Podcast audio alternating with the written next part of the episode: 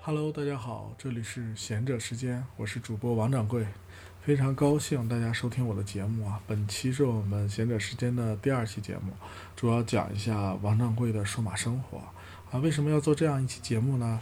其实最近呢，我一直觉得自己要该做一期节目了，距离上一期太久了，想了一些话题呢，也写了一些内容，总是觉得深度不够，或者是要讲的内容别人已经讲了，那我又到底要说点什么呢？会比较困扰我。呃，这两天呢，我就看了一些其他的主播，还有 YouTube 上分享的一些视频，啊，我觉得受到了一些启发。我觉得没必要把自己的定位或者是要讲的内容定位的多么多么的高大上。其实，作为一档就是。Podcast 的主播来说，你分享一些有意思的想法和内容，跟大家产生共鸣，另外对自己也是做一个记录，就是一件挺好的事情。所以呢，我想了一下，就打算今天给大家聊一下我的一个数码生活。因为主播王掌柜呢，也是一个数码爱好者，我觉得我定位自己是一个数码爱好者，其实没有太大的问题啊。因为我最早第一次网购就是买了一个数码设备。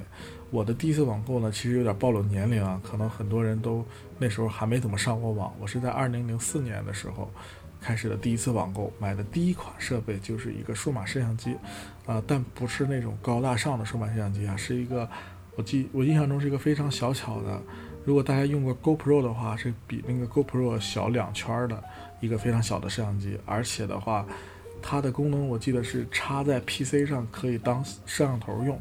然后不插 PC 的话，可以拍一些照片，然后内存也不大，然后是这么一个相机，呃，价格大概在一百多块钱左右。但是那个时候啊，大家要注意，那个时候是没有支付宝这些东西的，网银是没有的。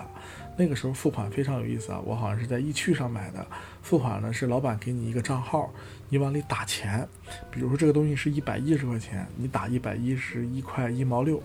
呃，多打一毛六，多打一毛六呢？你给他留言说，我付款了，付的价格是多少多少一毛六。那么老板根据你这个尾号就是一毛六，就知道这是你的付款，然后他就会给你的这个地址发货，是这种方式的，基本上属于先款啊，你先给他钱，他再给你货。呃，当时，我觉得自己胆子也够大，第一次网购，当时也其实比较忐忑。我记得就是我每天都会上传达室，学校的门口的传达室去问有没有我的件儿，天天问，天天问，后来人都认识我了。等了可能得有个多半个月吧，终于收到了。然后这个体第一次网购的体验，我觉得就是比较忐忑呀，等好久。另外的话，整个数码产品其实有一些落差，我觉得它描述的挺好的，但是买在手来说的话，功能没有描述的那么好。啊，所以这是当时一次不太成功的网购经验。嗯，咱们聊回正题啊，今天聊这个数码生活，从两个方面啊。第一方面呢，是从工作这个角度来说，我都为自己的工作购买了哪些数码产品来提高我工作当中的生产力；另一方面是生活上，我都购买了哪些数码产品来丰富我的生活。啊，那我们先聊一下工作吧。我呢，经常是一个，就是去一家公司，我都会先问说这里允不允许自己带办公设备。啊，为什么呢？因为我觉得就是公司给提供的办公设备很少能够达到我自己购买的这个产品的一个生产力水平，所以呢，我总是要求自己带自己的麦克本去上班啊。嗯，另外呢，就是。呃，我也没去过什么特别大的厂，所以我听说有些大厂是直接给配麦克的，那我去的地方都不给配麦克，所以呢，我都要自己带。另外呢，就是说去一些公司，你自己带设备其实也是能报销的，他们会给你一些补助。所以基于此的话，我觉得自己投入一些设备去在工作场所中使用也是挺好的一件事情啊。那说回我第一款想跟大家分享的。呃，这个设备呢，就是我购买的一款 LG 面板的 DIY 的显示器，啊，这个名字大家听起来有点怪。首先它是 LG 面板的，其次它是 DIY 的，另外它是一个二十七寸 4K 显示器。啊，这里边就是说我为什么需要这么一款二十七寸 4K 的显示器呢？呃，其实我自己对显示器的使用啊是有一些需求的。首先我自己用的设备呢是 MacBook Pro 十五寸，那么它本身的显示器就是非常好。呃，那个 Retina 屏的，而且带原彩显示效果。呃，但是呢，我的工作当中经常需要对比很多文件，或者做一些多文件的来回操作。那么在十五寸上依然是捉襟见肘，说这个时候呢，我会需要一个大屏的显示器。啊，我们知道，就是 iPad 和 Mac 之间呢，通过一根数据线，是可以把 iPad 当做 Mac 的一个第二个外接显示器使用。这个技术在苹果 macOS 升级出那个随行功能之前，有的软件就已经实现了。我也这么用过，呃，包括现在有了随行这个功能，你在 WiFi 的情况下都可以去使用，效果也还好。但是我为什么不这样用呢？我也有 iPad Pro。最大的问题就是因为这两个设备，就是 iPad Pro 和 MacBook Pro 放在一起，它俩一大一小，而且两个显示器是不能靠着的。那么我对于我这种有肩周炎职业病的人来说，如果你不能正视一个屏幕，时间一长，我的肩膀就疼啊，所以没有办法，所以我需要一个大的显示器，然后直接正视它，直接去使用啊。另外呢，就是 4K 的显示器啊。普通的 4K 显示器虽然没有那个原彩显示器那样的根据当前环境光自动调节温差的这种功能，但是它显示出来的内容呢是可以达到清晰、真实、不发虚这三点非常重要。因为之前我接过一个二十七呃 2K 显示器，那无论我怎么设置，网上有教大家开这个 HIDPI 这种模式，开了之后还是发虚，就长时间看上去反而是对眼睛不好。所以呢，我需要一款二十七寸的四 K 显示器来解决我工作当中的一些生产力的需求啊。那我为什么会选择这款显示器呢？是一个 LG 面板的 DIY 显示器，这到底是个什么东西呢？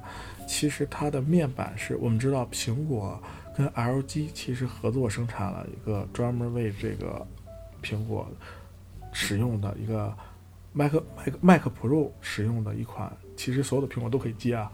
生具备高端的显示器，有 4K 版本和 5K 版本，价格的话在八千往上。现在还又出了苹果又出了那个我记得好几万的 HDR 的显示器，咱都不多说了啊。所以说 LG 的面板说可以是可以说是有苹果的倍数非常好。没有问题。那么 DIY 是什么呢？其实我们知道，显示器最重要的是这个面板，另外一块就是控制单元。DIY 的就是这个控制单元。所谓的 DIY 就是把这个控制单元，面板是 LG 的，把控制单元粘在面板的后面，它用一些包装把它包起来。其实看起来的话还好，没有那么不堪啊。所以呢，其实主要就是穷啊，为了性价比选了这样一款显示器，当然也是抱着试一试看的心态把它买了。啊，因为这款显示器因为是 DIY 的，价格比较便宜啊。呃，我是去年几月份？应该是去年的话，大概四五月份入手的，价格的话是一千六百八。呃，说一下我的一个体验吧，因为用了一年多呢，我觉得其实体验还是不错的。首先，它是确实能达到 4K 的分辨率，六十赫兹的刷新频率，看起来真实、清晰、不发虚，没毛病。但是它也有一些缺点啊，我觉得是不足的地方，也不能叫缺点。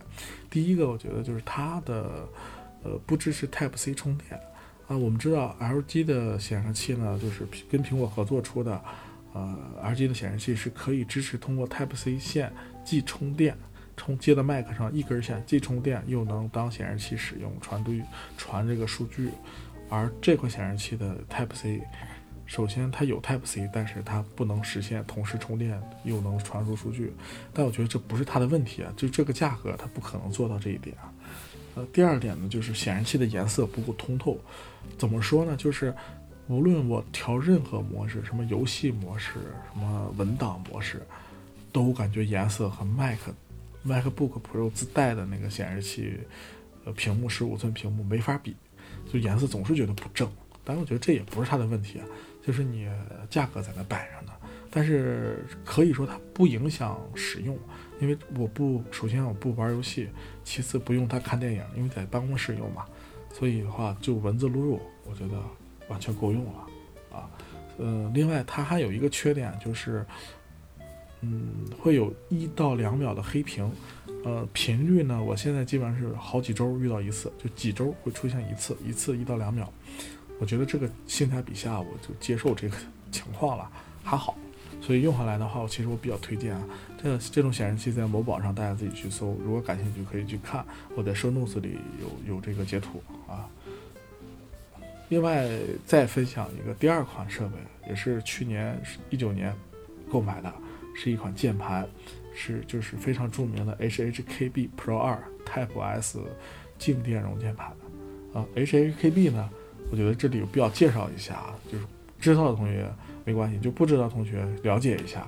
HHKB 呢，它是一九九六年十二月份诞生于日本的一个键盘。那这款键盘呢，如今它已经是在程序员界和文字工作者心中的一款神器。就是在这些人当中啊，心中认为它是 number one 的啊。HHKB 呢是重新设计了键位的布局，Unix 友好，同时呢又兼顾 macOS、Windows，取消了数字键、功能键、方向键等非必要的键，只有重要的最少按键，这是它的一种设计原则啊。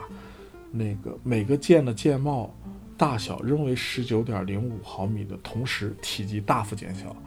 非常小巧的一款键盘，因为没有方向键这些都快功能键什么的。我用过的键盘其实不多啊，我不是一个键盘的玩家。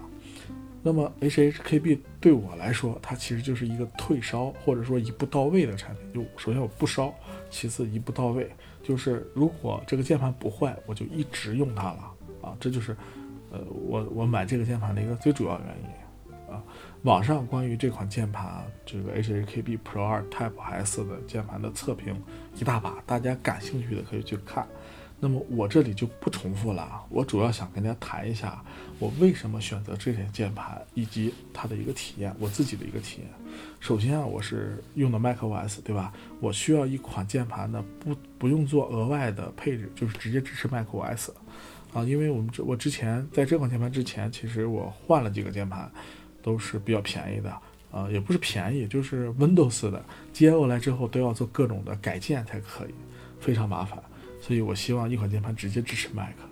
呃，其次呢，我对录入的舒适性是有追求的，就是什么叫录入的舒适性呢？就是长期录入文字啊，这个手不累，手腕不疼。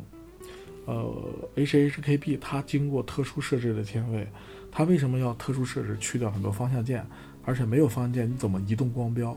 它其实通过组合键能够达到非常高效的一个移动光标操作文字的一个效果。就是说，如果程序员同学的话，应该知道用 Vim 就可以实现一些快捷键组合，就可以把文字，比如删除啊、移动啊、跳到行首啊、行尾啊、上下行啊、跳段啊，都可以去实现。那么通过组合键呢，我就不需要方向键单独做。就是操作录入的时候，手不用挪开，单独操作方向键；删除的时候也不用单独用小拇手指去勾 Delete 键，这很重要啊！因为我在录文字录入的时候，经常改删删删，输入输入，然后删删删，再输入再删，长时间操作，小拇手指非常容易抽筋儿。这个不夸张，小拇手指疼，而且手腕也会发酸，长时间这么来回大幅度的摆动。而这个 HKKB 就是你一旦熟悉了它的快捷键，你就没有这种手腕的大幅度摆动，就是手指的小幅度范围的移动就能完成大部分的操作，这是它的一个设计理念啊。其实你一旦形成肌肉记忆，效率非常高，啊，效率非常好。我自己自从用过这款键盘之后，小拇手指就没疼过。之前我是经常遇到小拇手指抽筋儿的情况。啊，第三点啊，我对于键盘啊，我需要它静音。啊，因为在我的周围啊，就是好多同事，他们都是某某右某不是某某轴某某轴的这个这个这个爱好者，都是比较吵的。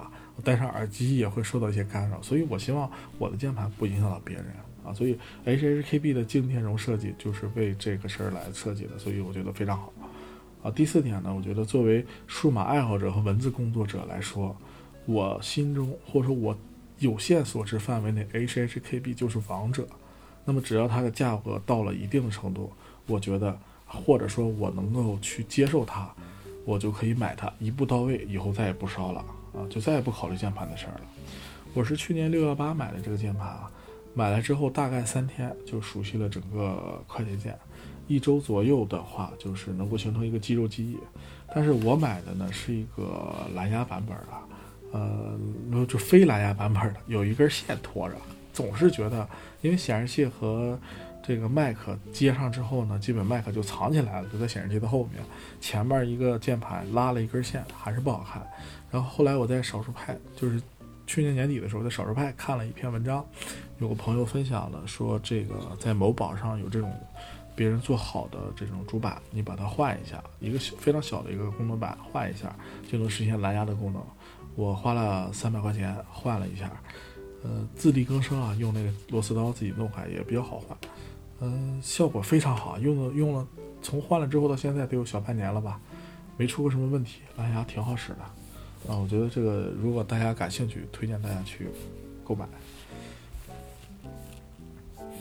好，那么接下来呢，我分享一下第三款设备啊，也是工作中我经常用的，就是鼠标啊。啊我我购买的这个鼠标呢是罗技的 MX Master 2S 啊，就是大师系列的一款鼠标，这是第二代。其实，在第二代就这款鼠标之前呢，我用的是他们家的第一代，也是 MX Master 的第一代，是在一四年左右在德国海淘回来的，因为我怕买到假的嘛，然后。用了将近五年，非常的结实啊！五年，这个鼠标还依然耐用。当然，最后也是不行了，就是大拇手指那个键，我觉得是油了吧，就是摁下去没有反应，或者摁下去回不来，有了些问题。我觉得算是它寿终正寝了，我觉得它可以退役了。所以呢，在它退役之后呢，我就买了他们家这个第二代产品。当然，第三代其实也出了，看了一下，第三代有点小贵，所以第二代就能满足，所以我就买了第二代。那么鼠标其实这个是我们很多人就是必须要用的一款设备。那么不同的人在不同的场景下，其实对鼠标的呃需求是不一样的。我们知道，如果你是一个游戏玩家，你肯定追求的是响应时间和速度；如果你是办公玩家，那你追求的就是它静音，对吧？然后能用，呃，稳定。然后如果你就是普通的，也就是我普通用用鼠标，那能够用就行了，根本就没什么需求，对吧？而我对一款鼠标的需求，其实我追求的是鼠标的生产力。我相信肯定人会笑说你的生产力都疯了，啥玩意儿都追求生产力。但其实我想给大家解释一下，我对一款鼠标生产力的需求是什么样的。首先第一点啊，精确度啊，因为我自己偶尔设计播客的封面什么的，用的这些设计软件对精鼠标的精确度是要求非常高的。包括在 iPad 上接了鼠标之后，也需要非常精确的一种操作，这个精确度是有要求的。第二点就是手感，手感这东西因人而异啊。我自己是个手大的人，那么小的鼠标在我手里面就有一些，就是类似张飞认真的那种感觉啊，特别难受。嗯，我的手在初中的时候就可以单手抓一个篮球啊，所以手确实比一般人大。那么 MX Master 这款鼠标呢，不管是第一代还是第二代还是第三代，造型基本没有大的区别，握在手里边非常舒服，整个手非常饱满的握在里边。我在 show notes 里会放出来这个鼠标的这个图来，大家可以看。感兴趣的同学可以去商场说那个网上去找它的视频去感受一下，非常舒服。手大的同学绝对推荐啊，非常舒服，放在手里边。这是手感。第三点，我觉得生产力对鼠标生产力要求就是快捷键。用 Mac 的同学对快捷键的追求是非常痴迷的，就觉得没有快捷键，这个 Mac 的灵魂都没有了。那我们用这个 Mac 非常好用的这个触控板，在最早的时候我用 Mac 的时候完全不用鼠标，就触控板。啊，现在你把麦克扣起来了，接到显示器上，你就得需要一款鼠标了。那么对于触控板的时候，我们知道触控板非常好的一个手势操作啊，三指往上推，四指捏，四指五指捏和，然后左右来回拖切换，能够完成很多场景在这个触控板上。那么我希望鼠标也能够有很多快捷键，完成刚才我说的那些操作，因为在日常情况下，鼠标替代触控板不就也做这些事儿吗？那么所以。我需要这个鼠标能够支持很多快捷键，而这款鼠标其实就是它的一个，就是嗯，Master 这款鼠标，它的快捷键非常多，后面会说啊。呃，就说说回这个对鼠标的生产力，还有最后一点就是稳定。稳所谓的稳定，我认为就是首先它不怎么坏，不会出什么问题，很少出现像鼠标粘连啊这些效果。最起码我用了五年，还是非常刚刚的能用，五年才坏了，我觉得五年足够了。而且的话，再一点，我觉得稳定就是在任何场，不能说任何场合吧，在很多场合都可以非常方便的使用。就是我经常带出去啊，然后在咖啡厅啊，或者是在公司啊，或者是在给其其他人演示啊，甚至有的时候在床上用，有的时候在这个沙发上用，都没问题，不用单独拿鼠标垫，都可以非常好的使用。所以呢，这也是我对一个鼠标生产力。就刚才稍微总结来，对于一款鼠标生产力的这个四点要求啊，精确度、手感、快捷键和稳定。我转了一圈，所以就发现这款 MX Master 系列的鼠标就符合我对一款鼠标生产力的要求。啊，首先呢，罗技的品质，它代表了一个质感，代表了品质。罗技这个牌子就代表了品质啊。上一代这个鼠标我说了，用了五年没出什么问题，我觉得就已经能说明问题。当然有同学可能会跟我说，我用了十年的鼠标也没问题，那我只能说你的鼠标也很牛啊，推荐你继续使用你的鼠标，咱们不抬杠啊。第二呢，呃，MX Master 的手感非常好，刚才我说过，大家可以在 Show Notes 里看那个造型啊，就连你的大拇指的位置都能摆放的非常舒服，而且大拇指那个位置还有快捷键，按下、按上、左右滑轮，还可以前进和后退。这些快捷键在这个 IDE 编程或者是 CR 代码的时候，简直是神器，特别是前进后退啊！就你一个大拇手指就有一二三四五五六个场景用快捷键组合去完成，一个大拇手指就能干这么多事情，非常好。所以它它的手感和快捷键就能满足我对鼠标的这个生产力的需求。其次呢，就是 macOS 系统中逻辑自带了一个软件，你安装上这个软件，通过一番设置。这个可以让你这款鼠标完全替代触控板。什么叫完全替代触控板？就是触控板有的那些快捷操作，在鼠标上百分之九十以上都可以实现。我在 show notes 里放一个视频的链接，大家感兴趣的可以去看一下，或者手里有这款鼠标的可以去试一下。设置完了，基本上就能实现原来你在触控板上那些操作，完全可以替代。啊，非常推荐啊，就是手大的同学以及。有跟我一样对鼠标有生产力要求的同学，去考虑这款鼠标。嗯，我觉得可以总结一下，就是在工作当中啊，为什么我会在工作中会提会刻意自己投入去提高生产力？刚才我提过，其实我在工作中经常有同事会来问我这个问题，说你咋什么都自己带呢？对吧？你有必要自己投入吗？呃，其实呢，我觉得啊，当然现在这么问的同事已经少了。但我觉得有必要说一下，我觉得自己给自己就是投资提高生产力是很有必要的。毕竟工作呢是我们呃安身立命的根本，你有了它，它只要稳，你做其他的事情才是可能的事情。就是你工作只要稳，你就可以做很多，像我录播课呀，像我写文章啊，你才有这些时间。如果你工作如果都不稳的话，除非我专职做这件事情，对吧？所以有必要让自己的工作效率变高，来让自己更快、更高效的完成工作，你才能挤出时间来做一些其他的事情。啊，我觉得这个投入是值的，但是呢，也提醒大家，就是不要过度消费啊，就是在自己能力范围内就可以。那么，我觉得也可以总结一下，就是我自己投资设给自己投资设备，都会有几个出发点。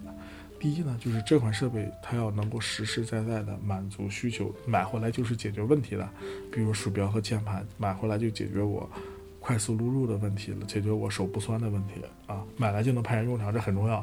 如果这款设备可有可无，我觉得可以放一放。第二点就是，我觉得出发点呢，就是要考虑性价比，在你自己能接受的范围内，在你自己能接受的范围内买这个最好的。啊，啊这个完全其实是一个感性的东西，你自己去感觉啊，不是说最贵的就是最好的。这个最好的是指它能够符合你的需求，且质量品质都还可以啊。第三点，我觉得就是很重要一点，我也跟很多同那个同事都会交流，我说包括软件也是一样，就是你既然花钱买了，你既然花了这笔钱，那就要把它用起来。就拿这个 HHKB 来说。它的上手难度非常高，买回来你可能可能两下你就不想用了，因为你找不着方向键，找不着快捷键，你会很烦躁。那么我买了它，我就觉得既然我花钱了，我就要花力气把它用起来。我刚才说过，我是三天就掌握了快捷键，一周左右有了肌肉记忆。其实你把它克服了之后，它就变成真正变成了你的一款神器，效率神器。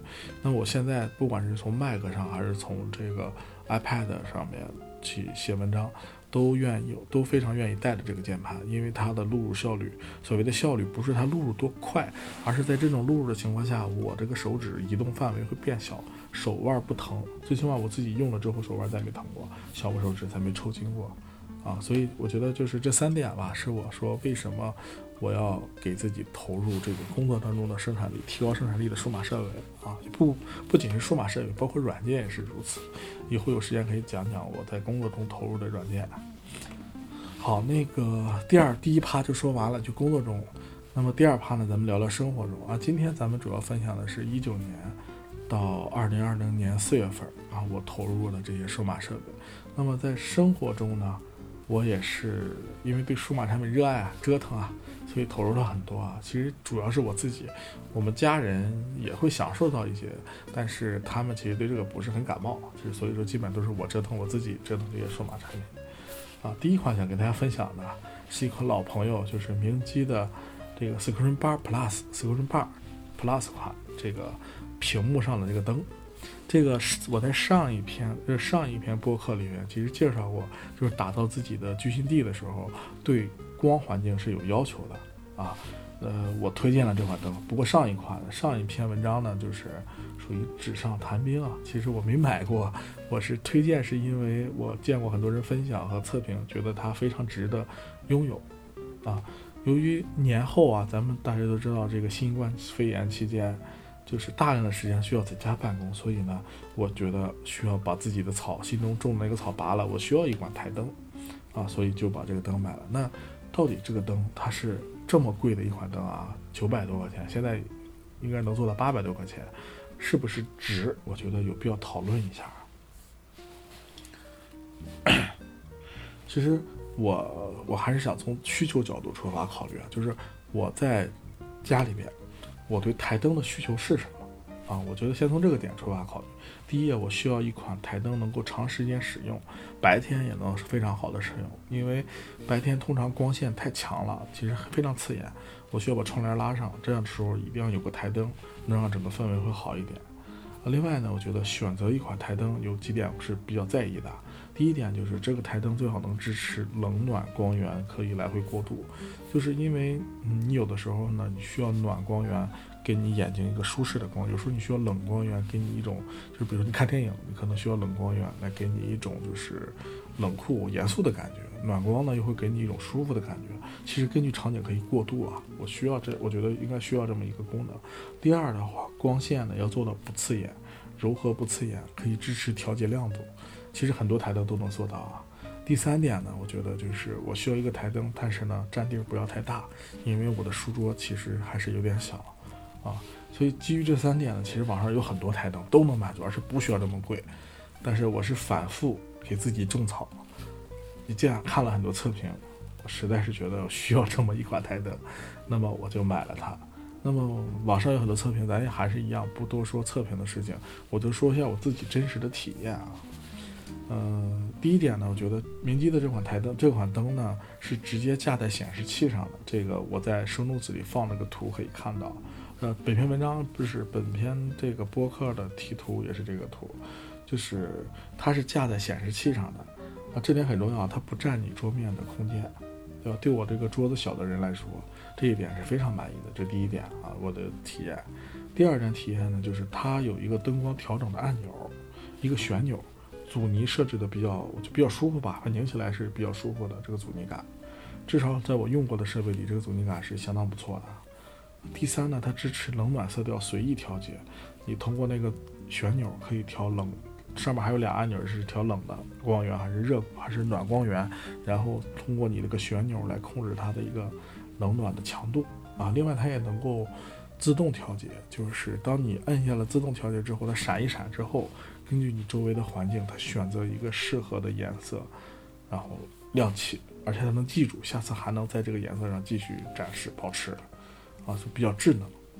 第三呢，就是这个台灯最大的特点啊，它其实是只会照亮显示器的周围。注意这点，它照亮的是显示器的周围，不是显示器本身，这点非常重要啊。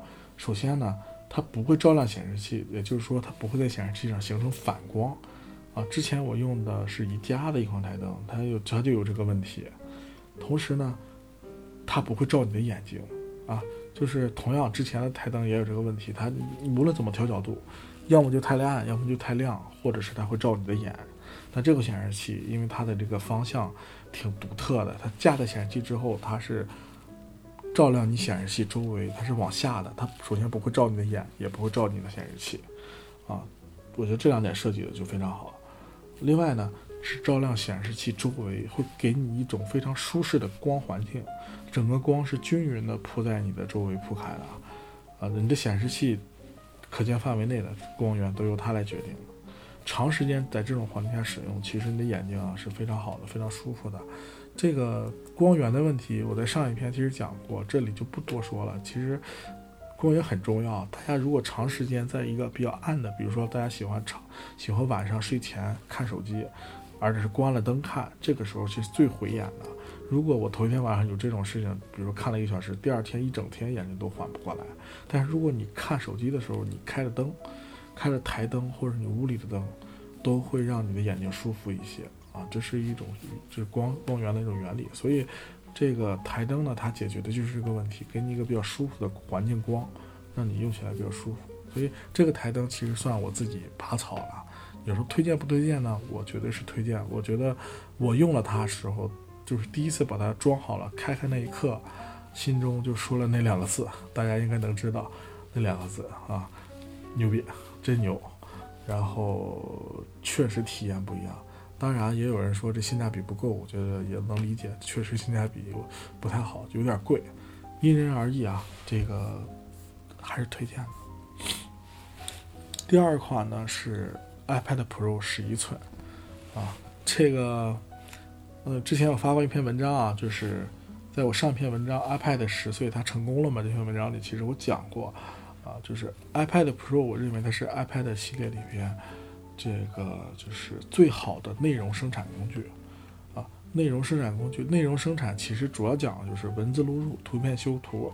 和这个适当的视频、音频剪辑，我对它的定义是这个，每个人定义不一样，我的定义是这个。所以我觉得在文字、在内容生产方面，iPad Pro 非常强。再结合 iOS 强大的软件和服务生态，啊，做这三点是非常能够满足这三点的。啊，感兴趣的同学可以看一下我在 Show Notes 里分享一篇我之前的文章《二零一八 iPad 应用与服务推荐》。就是 iPad 如何搭配这些服务和应用来提高整体的一个效率。其实，在这款 iPad Pro 十一寸之前啊，我用的是一个十二点九寸的。在第一代 iPad Pro 十二点九寸发布的时候，其实我就买了。当时我买其实就是脑瓜一热，觉得哎，这玩意儿能替代电脑不？买回来发现它不能替代电脑。后来呢，我就想我需要一个 Mac。来解决我轻办公的问题，就是我出去，我出去办公，去咖啡馆或者去客户那儿需要带一个麦克我是带麦克好还是带 iPad Pro 好？我分别试了一下，呃，后来我留在手里边的是 iPad Pro。我说的是移动办公场景，不是你在办公室里坐那儿啊。这个 iPad Pro 为什么留下呢？第一，我觉得 iOS 系统对我来说玩的不够透，那么借由 iPad Pro。我把这个系统玩透，就是各种软件、各种服务研究，看看提高的生产力能不能让我出去办公的时候、移动办公的时候能够更方便。所以我用了很多年 iPad Pro 啊，算下来从第一代到现在都是十二点九寸。那么十二点九寸带来最大的问题，一切都好，就是沉啊，到哪背着都死沉死沉的。所以呢，我这次就想体验一下十一寸的 iPad Pro 是否能够在保持一定的生产力情况下，便携性变高。然后体验如何？其实我就试了一下，就把手里的十二点九寸给出了，换了这块十一寸。其实我理想中的 iPad 呢，就是最好的状态就是我放在桌子上，就就是文字录入、修修图、做点什么事儿，拿起来就是爱奇艺，对吧？看看娱乐一下，啊，等于放下就能做文字生产，拿起来就能做这个娱乐游戏。这是我对它觉得最好的一个状态，所以我觉得十一寸是应该能够满足这个场景，既具备生产力，又能够满足它的娱乐性。那我分享一下我用了这几个月的一点感受吧。iPad 十一寸，第一点就是 iPad 十一和 iPad Pro 十二点九之间的性能上，我感觉没有太大的差别，有是肯定有的，但是你的体验感觉下来差差别不大。那第二呢，iPad Pro 十一寸的这个便携性完全胜出，这个便携性太好了，基本上就是拿起来就玩，放下我就可以修修图、写写字，非常舒服，而且样样都成。第三点，我觉得体验呢，就是一开始我我会比较担心啊，因为用十二点九寸的时候呢，它可以开两个应用，iPad 可以开两个多任务应用，而且两个任务，这两个应用都能够达到原来九寸一个完整版的 iPad 应用的这个大小。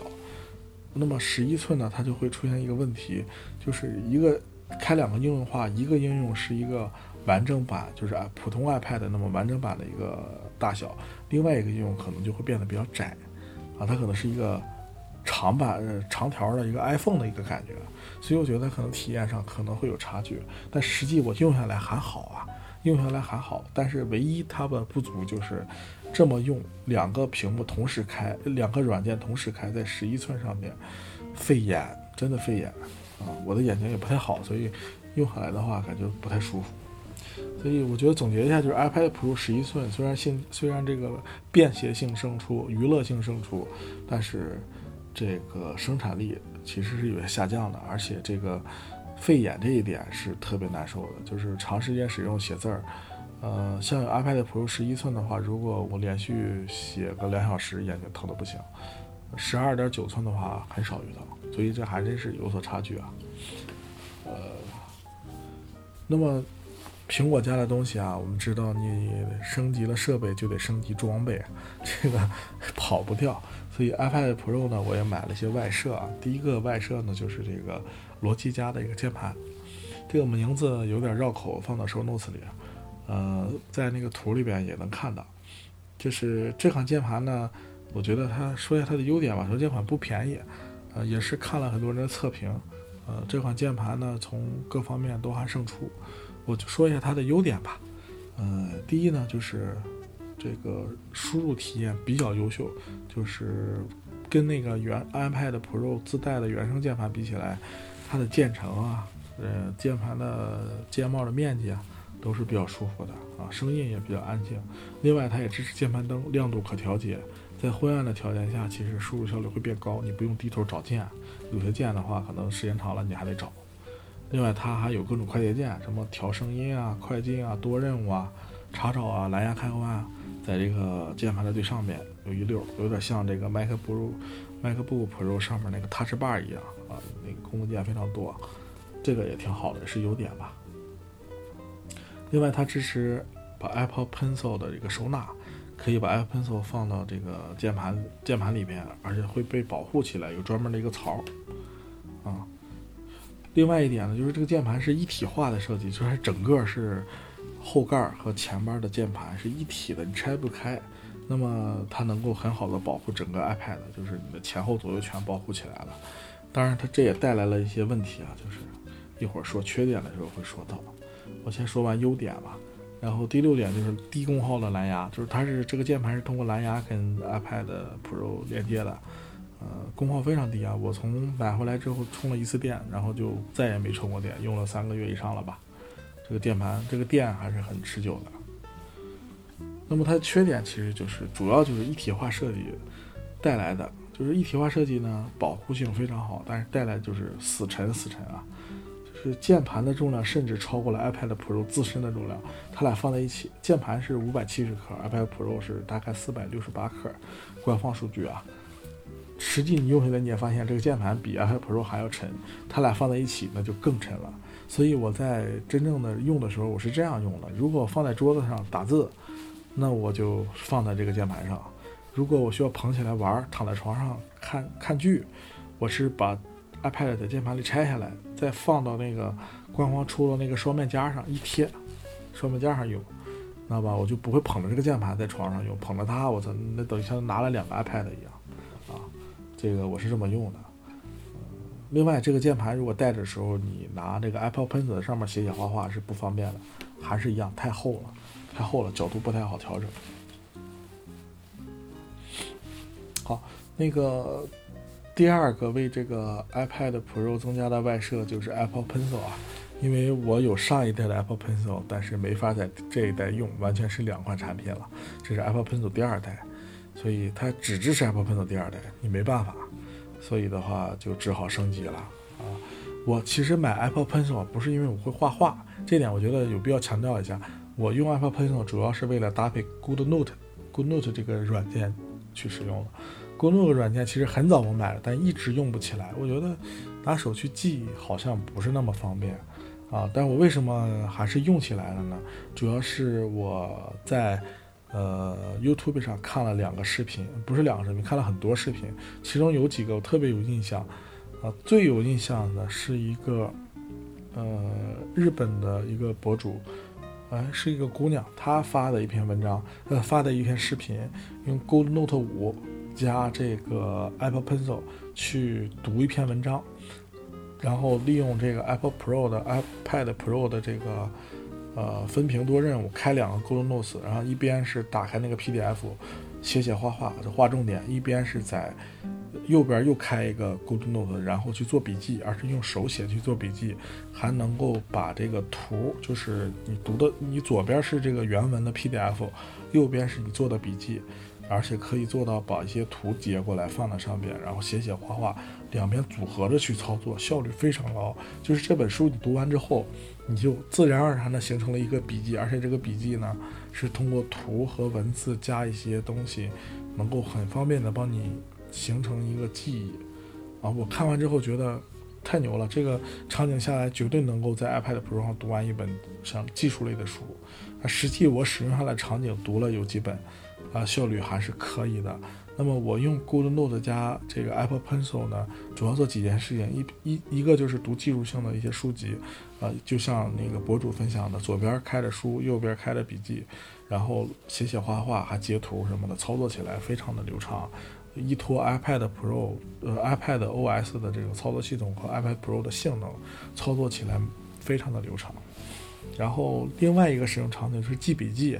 之前我不会用 Apple Pencil 去说记电子笔记，现在我非常喜欢记笔记。这个记笔记不是说开会的时候拿它去写，是我觉得是帮整帮我自己整理思路吧。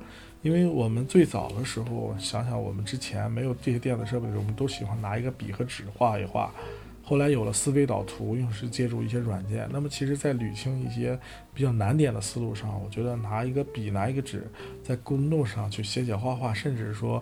Google Notes 提供了很多啊，你做笔记的一些方便的、优秀的功能。我觉得大家体验过或看过视频之后，你能知道这些功能的协助下，你的整个就是帮你去做笔记也好，还是整理思路也好，都是比较高效的。且电子笔记呢，它能够做到云端存储，在哪儿都能拿出来找到，你不用带个本到处带着啊，这是我比较推荐的。感兴趣的同学可以看一下 Show Notes 里我分享两个视频。啊，看完之后你应该就能够觉得它的作用了。下一款产品呢，就是也是 iPad Pro 的配件儿啊，就是 Xbox 的 Xbox One 的手柄啊。其实我 iPad OS 啊，就是自从它支持手柄之后，我就想我是不是要买一个手柄？因为呢，我 iPad Pro 上面只玩只玩一款游戏，就是 NBA 二 K，那么举着它玩还是有些累。有个手柄的话会好一些，我想去体验一下，所以就买了这个手柄。整个体验下来之后非常棒，就是用手柄玩效率很高，你不用捧着了，而且的话操作起来流畅性，做一些假动作、投篮什么的都非常流畅啊。当然它的缺点呢，就是优点就是流畅啊，没有没有延迟啊，几乎没有延迟。缺点就是没有震动反馈，但我觉得这也不能算缺点，因人而异吧。我觉得没有震动反馈也好，就比如说 NBA 二开的是对抗性的游戏，两人对抗的时候会震动，但是它没有，我觉得还好，这个体验没有它也不影响我整个游戏的体验。我也试了几款游戏啊，那个是可以在接这款手柄的，就我自己知道的，一个是 NBA 二开二零，这个是可以接这个手柄的，再一个是狂野飙车九是可以接这个手柄的。还有一个就是《使命召唤》，这个《使命召唤》只能在美区啊，而且玩的时候还得啊翻到美区去玩才可以。嗯，大家可能更关心的像吃鸡啊、和平精英这些啊。首先我看了他们支持手柄，但是不支持我我这款手柄，我也不知道是为什么，就是接不上，是不是？可能他们只支持他们专用的手柄，这是有可能的。所以反正我是没连上，而且我玩的也少。好，下一个就是。被这个 iPad Pro 增加的设备就是一个充电器啊，是贝斯的六十五瓦这个充电器。呃，贝斯的这款充电器呢，主要是利用了这个氮化镓的技术啊。这个首先它是 Type C 的，它一共三个口，两个 Type C，一个 Type A。然后呢，用了氮化钾技术呢，氮化钾技术主要就是，呃，简单解释就是在同样的这个体积下，那不是同样的功率下，它的体积最小。你比如说我同时输出这个六十瓦的一个功率，那么原来不用氮化钾的话，这个充电器就会比较大一些，像那个 MacBook Pro 充电器一样有大块儿大方块儿。用了氮化钾之后小很多。呃，市面上应该是第一款氮化钾的充电器，是安克的那个三十瓦的，啊，它出了之后，我第一时间在某宝上就买了，呃，三十瓦非常小，比这个 iPhone 的充电器，就 iPhone 自带的充电器还要小一点，啊，你几乎带出去就是不占什么地儿，你再配一个 Type C 的充电线，就 Type C 转 Learning 的充电线，那么我在移动办公在外面的时候。给我的手机和 iPad 充电呢都是非常爽的。现在大家对快充的理解应该都有了这个意识了。其实我觉得不用再给大家聊快充的必要性了。我觉得去年还是前年我在文章里边聊这些快充的时候，还要解释为什么要快充啊。原而且原来那个快充不太普及啊，要要想实现快充，投入也有点多。现在大家都是 Type C 的，像 iPad Pro Type C 的，然后 iPhone 还不是，但是有那个 Type Type C 转 Lightning 的线。能够提高你的输入设备。你看 iPhone 接这个三十五瓦的那个充电器，很快就能充满，非常爽。iPad Pro 一定要用快充，特别是在它快没电的时候，否则你要用它自带的 iPhone 充电器给它充，你有可能掉电比充电还要快。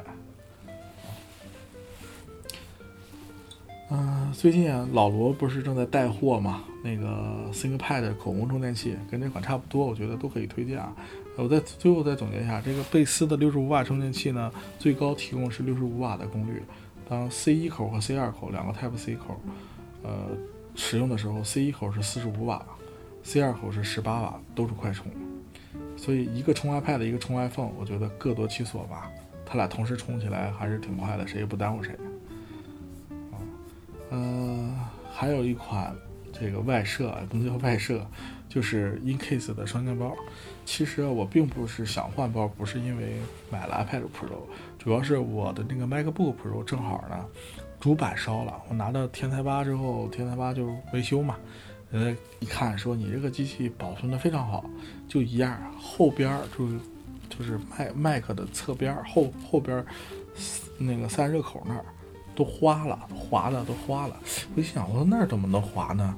我就研究了一下，后来发现是我背的那个双肩包，它那个布面是那种有点像这个防水布似的，布面比较粗，不够细嫩。那个呃麦克在里边呢，它是逛的，它也不是贴合的状态，逛，所以它来回逛来逛去产生摩擦就给花了。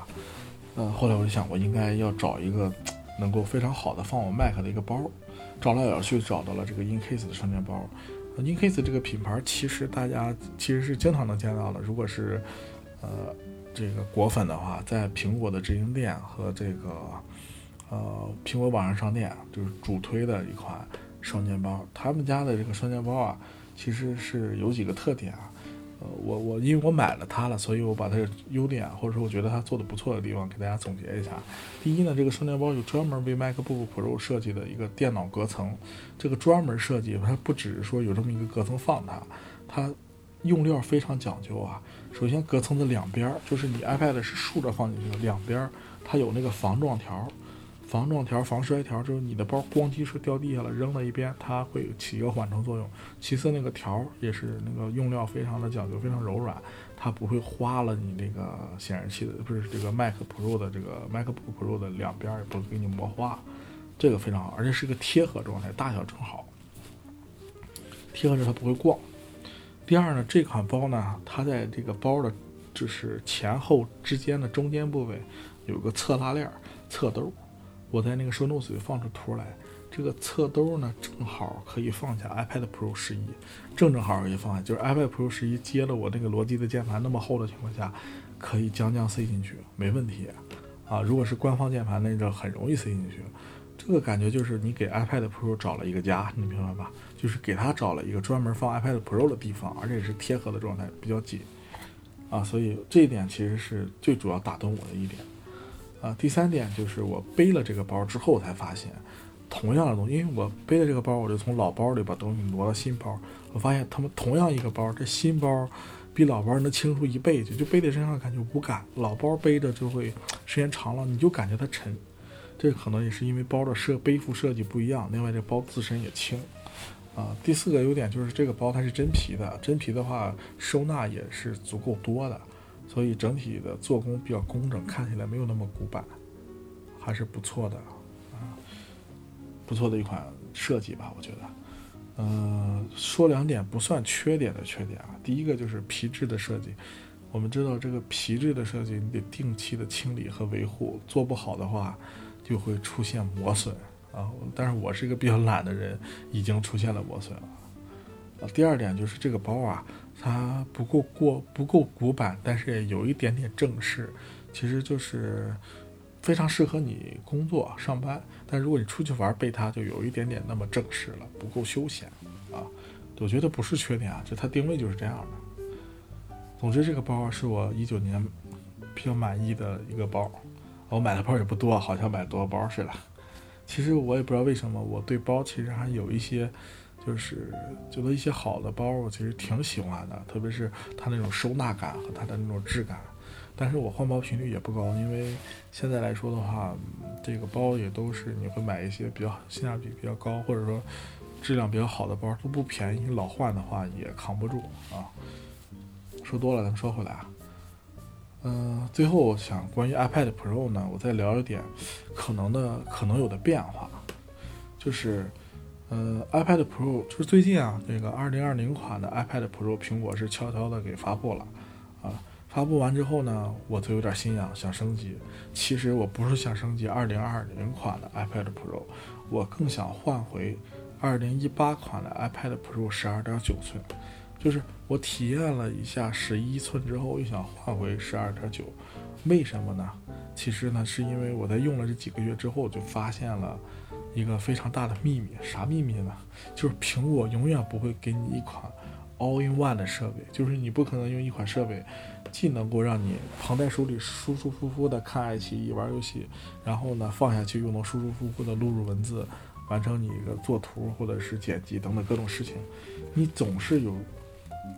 要牺牲一些东西，你要么牺牲便携性，啊带来的大屏幕的体验，要么就吸收的是这种，牺牲的是性能和这个大屏幕体验带来的便利性提高。你总是不能两个场景用的非常好，除非你有钱，一个大的一个小的，但这俩又沉，你不能总一块带着，对吧？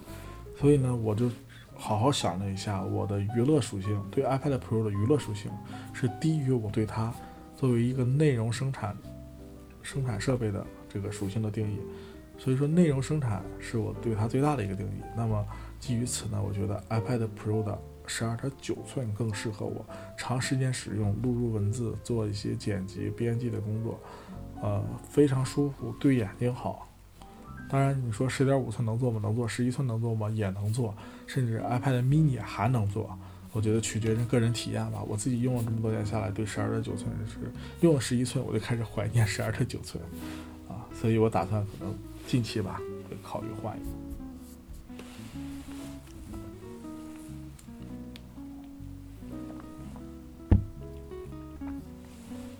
那么再分享一个最近购入的数码产品，就是 iPad 不是 AirPod AirPods Pro。我觉得作为一个果粉全家桶用户来说，啊，最幸福的事情就是你拥有一款拥有一件。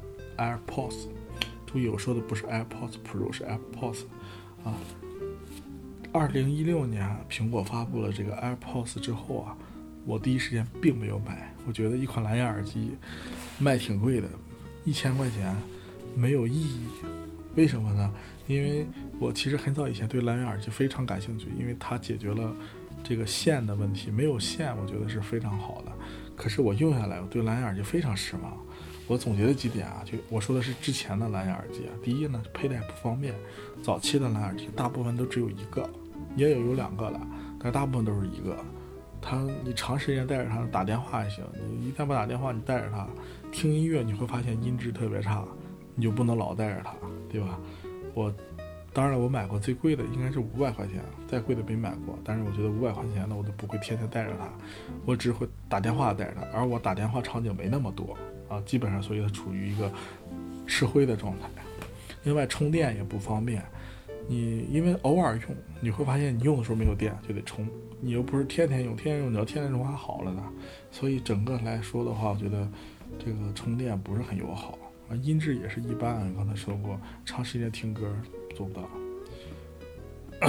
而且后来有了这个，就是大部分蓝牙厂商都无法做到真无线啊，就是蓝牙耳机带了一对儿，你要总要后边有有根线拉着它，就是常见的就各种圈儿啊，这个体验我觉得不是很好。那么 AirPods 的出现呢，基本上犹如教科书一般，教这些蓝牙耳机的厂商啊，教做人吧，属于。而且它用一个小白盒一举搞定了收纳和充电，像我这样的充电就是缺电焦虑患者啊，直接被它治好了，真的是直接被它治好了。我觉得拥有 iPhone 的同学啊，真的考虑你要拥有一个 AirPods，它俩配合一起非常好。呃，说回啊这个 AirPods Pro 啊，AirPods Pro 发布之前，其实苹果是先发布了第二款第二代的 AirPods Two。那么第一代其实我是后边才买的，过了三个月，呃，看了别人安利真香，我才买的。买了之后体验了一下，我也觉得，我操，真香。确实，就像我上面说的，当你有了 iPhone 之后，你的这个和它之间的搭配才是非常绝妙的。就是即使是充电这件事情，你这个小盒，这个小白盒给给耳机配的小白盒。能够提供额外的充电时间，你不听了放在里边，它就给它充电，然后你定期给小白盒充充电，这个体验下来非常好啊，就是几乎没再关心过充电问题。那么二代发布的时候，我觉得最大的提升就是什么音质什么都放一边，最大提升就是无线充电，但是我觉得无线充电也不是那么对我来说那么重要，所以我就一直犹豫没有升级，直到 AirPods Pro 的横空出世，AirPods Pro。几乎就是在 AirPods 第一代改变蓝牙耳机之后，再一次改变蓝牙耳机的世界。我觉得又做了一次 again，你知道吧？苹果真牛这一点啊！我觉得作为 Pro 级的产品啊，除了有 Pro 级的价格，它也有 Pro 级的功能。这次 Pro 的话，主打的就是主动降噪啊。说到主动降噪，其实我也想总结一下，就不是总结一下。说到 Pro 呢，其实我想分享一下。其实，在一二年那会儿，有个同事。有一天非常神秘跟我说：“哎，中午跟我去一趟国贸三期。”我说：“干啥？”他说：“你跟我去，让你体验一下，绝对不虚此行。”结果到那里，在那个 BOSS 的专卖店，我就第一次带上了那个 BOSS 的，应该是 QC 幺五那款产品啊啊，对幺五，最早的一款这个主动降噪耳机。当然，人家店里边调的那个设备非常好，你戴上那一刻，那个音乐一响起。真的是无与伦比的体验，觉得哇，这个主动降噪太好了，完全把人沉浸在音乐里面，你都忽略了音质，音质都不重要，你就觉得周围就只有音乐，非常爽。那个体验真的是把我瞬间征服。但是我也看了一下价格，呃，对那时候我来说，我觉得这价格太高了，嗯，搞不懂。多年以后啊，真是很多年以后，终于咬牙买了这个 QC 三五，它已经从幺五到三五了，然后。体验非常好，它是一个耳麦，啊，但是最大的问题就是耳麦最大的问题就是你办公使用不太方便，太大个儿，嗯，不是很舒服，而且不太雅。后来我就把这个三五换成了 QC 三零，它是一个入耳式的了，就会好很多。啊，直到直到这个 AirPods Pro 的出现，我决定，啊，当然也观望了一段时间啊，还是观望了一段时间，因为它更贵了。啊，将近两千的价格，那是不是值呢？为了主动降噪，值不值呢？我手里带了一个 QC 三五，我 Q QC 三零好像都没有这个价格，啊，我觉得有待商榷。直到某多多的百亿补贴把它做到了一一三几几的价格，我实在坐不住了，我就出了一代换了 Pro，换完之后我感觉还是俩字真香。确实值。那我说一下感受吧，因为很多测评也有了，我就简单感受。首先，AirPods Pro 呢分三个档，降噪、普通和这个通透。啊，基本上长你都是在通透和降噪之间切换。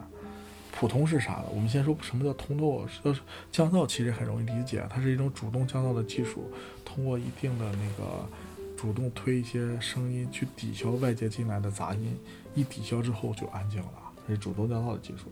那么通透呢？我们先解释一下什么叫普通。普通就是 AirPods 耳机，就一代、二代的耳机戴上，那叫普通。通透就是在这个基础上，它变成了一个收音装备，它把外界的声音收进来，再给你放大。所以通透就是把外界声音给你放大了，比你戴直接戴着耳机要听得更清楚。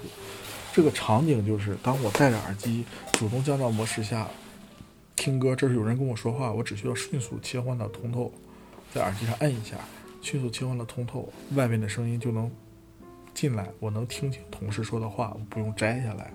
而且基于此的话，我的 iPad 不是我的 AirPods Pro 是长时间戴在耳朵耳朵上不用摘的。我以前不可能做到的，耳朵也难受，另外也听不见人的声音，会觉得尴尬。这个是完全没有这个问题的，舒适性也会非常好啊。舒适性的话，我觉得比一代要好很多。最起码我长时间佩戴不用摘，就没有太多的问题啊。所以具体香不香，具体值不值，大家可以去自行参考。我觉得很香很值。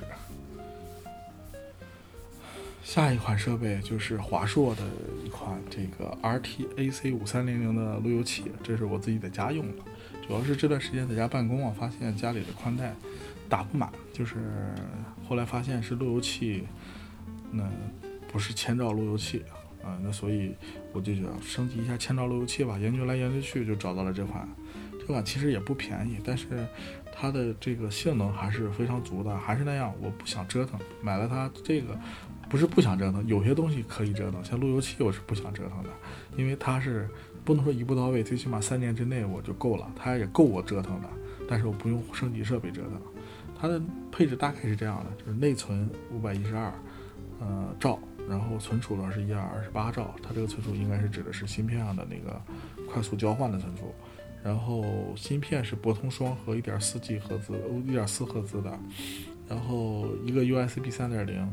一个 USB 二点零啊，然后 WiFi 的话支持二点四 G，三个二点呃二点四 G 乘以三，然后五 G 乘以三，呃五 G 不五 G 乘以三说错了，一个二点四 G 支持五 G，五 G 是两个，然后而且它最大的特点是支持刷梅林，梅林是啥？梅林是一个路由器的一个操作系统，刷了它的话，你可以理解像安卓刷机一样，可玩性变高，能装一些。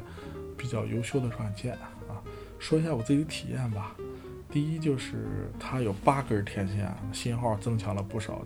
我在手动子里放出截图来，像个八爪鱼一样，非常帅气，个头也非常大。而且五 G 的这个信号比较稳定。之前我用的是极路由，五 G 信号不稳定。五 G 是快，但是你接上之后经常就没信号了。但是这款没有这个问题啊。而且二点四 G，第二点就是二点四 G 和五 G 能够支持多个设备的连接。你根据用途啊，比如说离路由器近的，我都会选择这个五 G；如果需要翻墙的房间，我都会选择使用二点四 G。基本是没没怎么掉过线啊，我用起来。现在当然现在的这个呃路由器很少有掉线的，我觉得这不是问题。第三就是刷了梅林之后可玩性大增啊！我主要是用了两个插件，其他不多说。这俩插件我觉得可以说一下，一个是这个 FRPC 内网穿透插件，它主要就是我家里有个 Mac Mini，二十四小时开机，我通过域名就可以访问到我家的 Mini 上面，装个 Docker 就能跑很多服务，像 GitLab 啊，像这个远程下载啊都可以啊。第二个就是一个你懂的软件。啊，小飞机，然后用了它之后可以支持自动分流国内国外，速度的话，哎，在路由这点得说一下，在路由器上直接用这个路由器的这个呃小飞机软件，比你在电脑上用快很多倍。我觉得完全是因为这个路由器的性能足够高啊，反而真的比我电脑上快，就网速变快，知道吧？翻国外的网速变快，稳定性很高，这个就不多说了，这个是肯定的啊。好下一款设备啊，也是今天应该是最后一款，就是一个录音笔啊。这个录音笔呢，其实我有录音笔，主要的问题呢，就是它是一个，呃，主要是我有录音笔，为什么我要再买一个录音笔呢？因为我放假的时候忘带了，我那个录音笔落在了我出租屋里，我回家没有，想做一期节目我就会比较尴尬，所以我就买了这款，呃，这应该是日本产的，呃，达斯冠，啊，中文名叫达斯冠，呃，型号是 DR- 杠四零，放在 show notes 里，这个录音笔造型其实比较传统吧，一个录音笔的造型都是这个样子。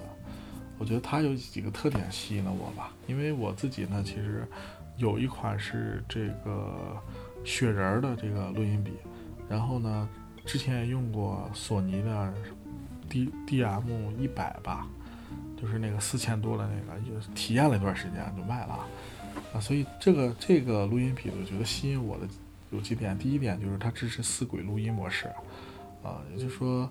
支持内置麦克风和一对外置麦克风同时录制，其实就是说扩展性比较好。如果我和其他人一起做节目的话，用这一个录音笔就可以做到啊。但我们是在同一个场地下是可以做到的啊。另外，之前我用过这个其他的录音笔嘛，所以我之前用的那个索尼的 D 五零 D 一百录音笔的时候呢，它无法作为 Mac 就是 MacBook Pro 这款设备的。